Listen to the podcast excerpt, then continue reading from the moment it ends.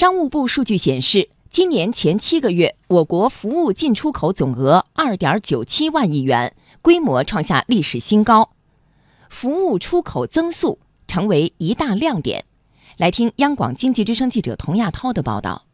商务部研究院国际服务贸易研究所所长李俊介绍，前七个月，我国服务贸易取得亮眼成绩，除了我国经济稳中向好，服务业比重不断提高外，更离不开相关政策支持。最近这几年呢，一直在培育中国服务国家品牌，在打造中国服务的竞争力。尤其在一些新兴的服务领域啊，由于跟这个数字贸易、数字服务、互联网服务、IT 信息服务等等这些，包括服务外包的推动的相关的政策立即出台啊，包括服务贸易创新发展试点，也是进入这个深化实施的方案呢，提供了一些政策上的红利。服务出口增速成为最大亮点。商务部服贸司副司长李源介绍，今年一至七月。服务出口增速创下了一月以来的新高，其中七月单月的出口增速突破百分之二十，为年内最高。总体来讲，还是我们的服务出口的潜力比较大。一个是电信、计算机和信息服务增长比较快，再一个是我们生产性服务和维护维修服务增长比较快。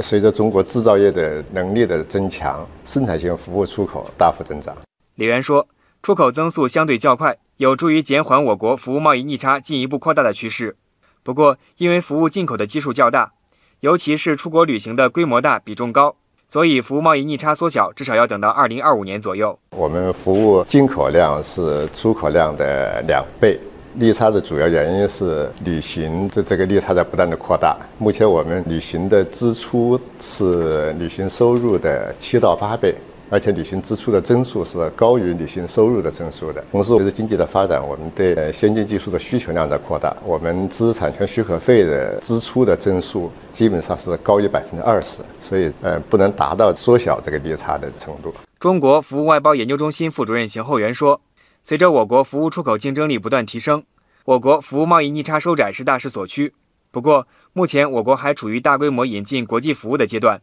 服贸逆差还将继续保持。现阶段，中国依然是世界上最大的一个制造业国家，现在还处于一个需要大量的引进国际服务的一个阶段。